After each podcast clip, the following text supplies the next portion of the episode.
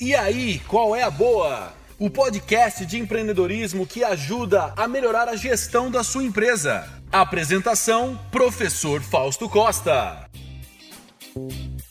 E aí, qual é a boa? Estamos começando mais um episódio do podcast Qual é a Boa.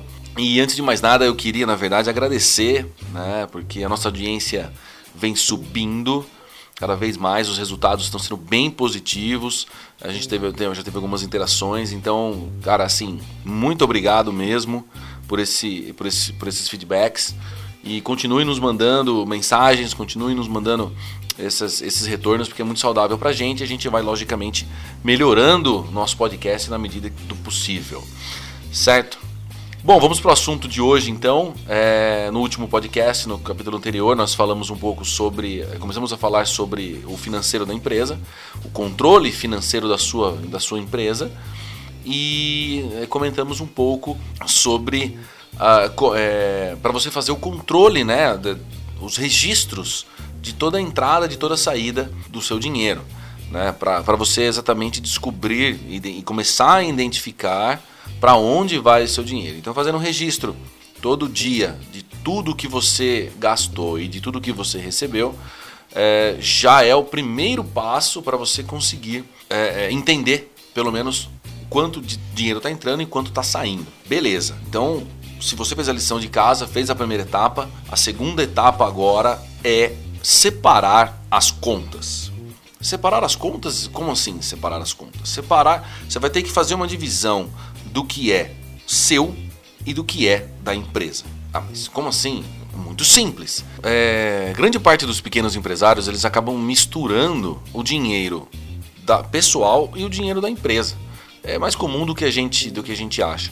Por quê? Porque à medida que aquele dinheiro vai entrando na empresa, ele identifica que aquele dinheiro é dele, porque tecnicamente é dele mesmo. Porém, qual é o grande problema? É, esse dinheiro não é só dele parte desse dinheiro é dele e parte desse dinheiro é da empresa, porque ele tem que pagar os custos da empresa.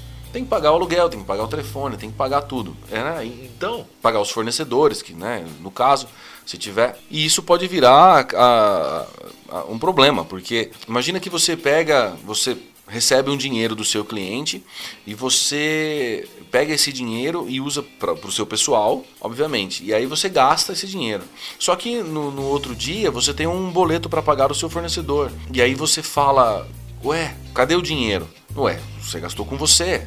Né? Então, assim, e obviamente você tem essa, essa conta para pagar. E aí gera um problema. Então, o que, que é importante vocês fazerem, né? Você que está me ouvindo aí, fazer nesse, nesse momento? Começa agora que você já tem as anotações e comece a separar o que é seu e o que é da empresa. Porque aí fica muito mais fácil. Tem um caso, né? Vários, vários casos, mas tem um que perguntou-se para uma empresária: é, quando você vai no, no mercado para comprar café para sua empresa, você já aproveita e já faz compra para sua casa? Ah, sim, eu já tô lá, já aproveito e compro algumas coisas e tal. É maravilhoso. E daí, como é que você faz a divisão depois? Ela olhou para cara do cara e deu uma risada, porque ela não faz é, não fazia essa contabilidade, ou seja, o dinheiro da empresa se mistura com o dinheiro pessoal. E isso é um dos maiores problemas para o pequeno empresário, porque ele, aí fica muito mais difícil de saber efetivamente para onde está indo o seu dinheiro. Você não sabe se você gastou com a empresa ou com você. Então, o que, que, você vai fazer? Pega e começa a dividir. Então, fui no mercado, fui no mercado, pega a nota fiscal lá do mercado e marca o quanto saiu para você e o quanto saiu para a empresa. Esse é um, é um primeiro toque. Ah, coloquei combustível. Ótimo, esse combustível você colocou no final de semana? Tá bom, esse, esse final de semana você trabalhou? Não, então tecnicamente esse combustível é seu, não é da empresa. E vá fazendo essa divisão, porque também é, é, é, é, um dos primeiros, né? Depois de você fazer o registro, é importante que você faça a divisão do pessoal profissional. E também tente determinar um valor que você precisa retirar da sua empresa, para que você possa daí também saber quanto você efetivamente está tirando. Porque quando você começa a somar, pô, tirei 50 no mercado, eu gastei 100 no mercado, 50 foi para mim, 50 para a empresa. Aí coloquei combustível no meio da semana, 30 para mim, 20 para a empresa. É, coloquei, é, comprei uma é, decoração é, 10 para mim, 30 para a empresa. E aí você vai determinando. E aí automaticamente você já está tirando dinheiro. E esse dinheiro que você está tirando, que você está separando para você, é dinheiro, é, é, o seu lucro, digamos assim, é o seu ganho. É, a gente vai falar mais pra frente que é importante que você determine um salário para você, né? um valor que você possa realmente é, ganhar por mês, da, tirar da empresa por mês para você, um valor fixo como se fosse um salário mesmo, como se você fosse um, um empregado da empresa. E depois, no final do período, se sobrar mais dinheiro, aí você pega e faz o que você quiser com ele. Isso é mais para frente. O, o, o, interessante agora é você conseguir fazer essa divisão. Se você conseguir separar agora o pessoal do profissional, né, da empresa, é fundamental para você conseguir continuar fazendo o controle financeiro. É, muitas empresas também acham que o caixa da empresa é caixa eletrônico. Putz, preciso de uma grana, vai lá, abre o caixa, pega o dinheiro e vai. E vai gastar o que tem que gastar. E aí acaba também complicando, porque também pode se perder um controle com relação a isso. É mais uma, mais uma coisa, aquela história. Vai sair dinheiro, vai precisa, pega, faz o controle, marca que você gastou.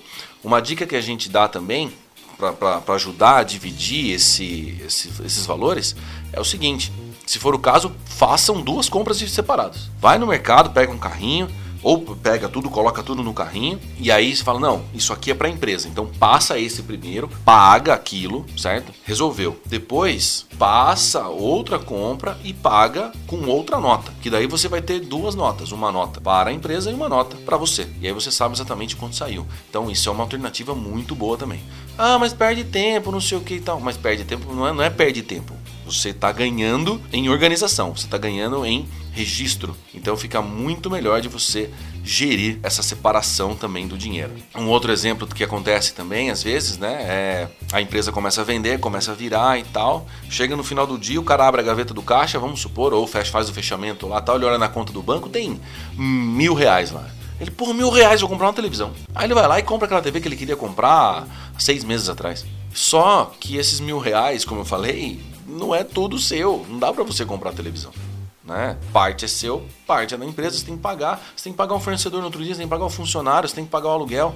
Então, é muito importante fazer essa divisão e entender o quanto você pode tirar da sua empresa para você. Então, por isso que eu falei, defina um valor de salário. Vamos lá, vamos recapitular aqui as dicas para a gente né, fazer um, um passo a passo. Primeira coisa, separe o que é seu e o que é da empresa.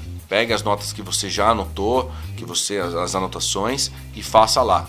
Pessoal, XYZ, empresa ABC. E aí você vai ter uma noção exatamente de quanto você já você já começa a ter uma noção de quanto você está tirando de dinheiro da sua empresa para você. Segunda coisa, determine um valor para você retirar da sua empresa. Quanto você precisa para sobreviver. Vou dar um exemplo também de, né, de uma história que eu ouvi do, do, Silvio Santos, que quando ele começou o baú e aquela coisa toda, ele determinou uma quantidade de dinheiro que ele precisava para viver. Vamos supor lá, na época, 4 mil reais. E daí a empresa virando, virava no mês tal. No final do período, né, ou ao longo do período, ao longo do mês, ele retirava 4 mil reais da empresa. Pois é, mas a empresa sobrou, além dos 4, ela sobrou mais 4. Tudo bem, ele pega esse dinheiro e reinvestia na empresa. Então, é, o, o que ele precisa para viver, ele já tinha retirado. E aí ele, ele ia reinvestindo na empresa. Com isso, ele, o cara vai alcançando, vai, vai alcançando é, patamares melhores, porque ele sempre está recolocando dinheiro na empresa e ele está vivendo com aquilo que ele determinou para ele. Pode ser que depois de um período ele aumente as saídas, não tem problema. Fala, putz, agora está sobrando 8, bom, então eu vou aumentar para 5, para 6 porque no outro mês pode ser que não venda tanto, né? E essa variação faz parte dos negócios. Tem mês que você acaba pode vender mais, tem mês que acaba vendendo menos. É, existe uma sazonalidade, dependendo do ramo que você atua, essa sazonalidade é, é maior. Se você trabalha com, sei lá, sorvetes, por exemplo, você vai você tende a vender menos no inverno. Se você trabalha com cafés, talvez você venda menos no verão, enfim. Então é importante que você determine um valor para você e automaticamente é, você retire esse valor. Pô, mas deu mais dinheiro, eu posso pegar mais esse dinheiro? Pode. Você pode, o dinheiro é seu, você faz o que você quiser com ele.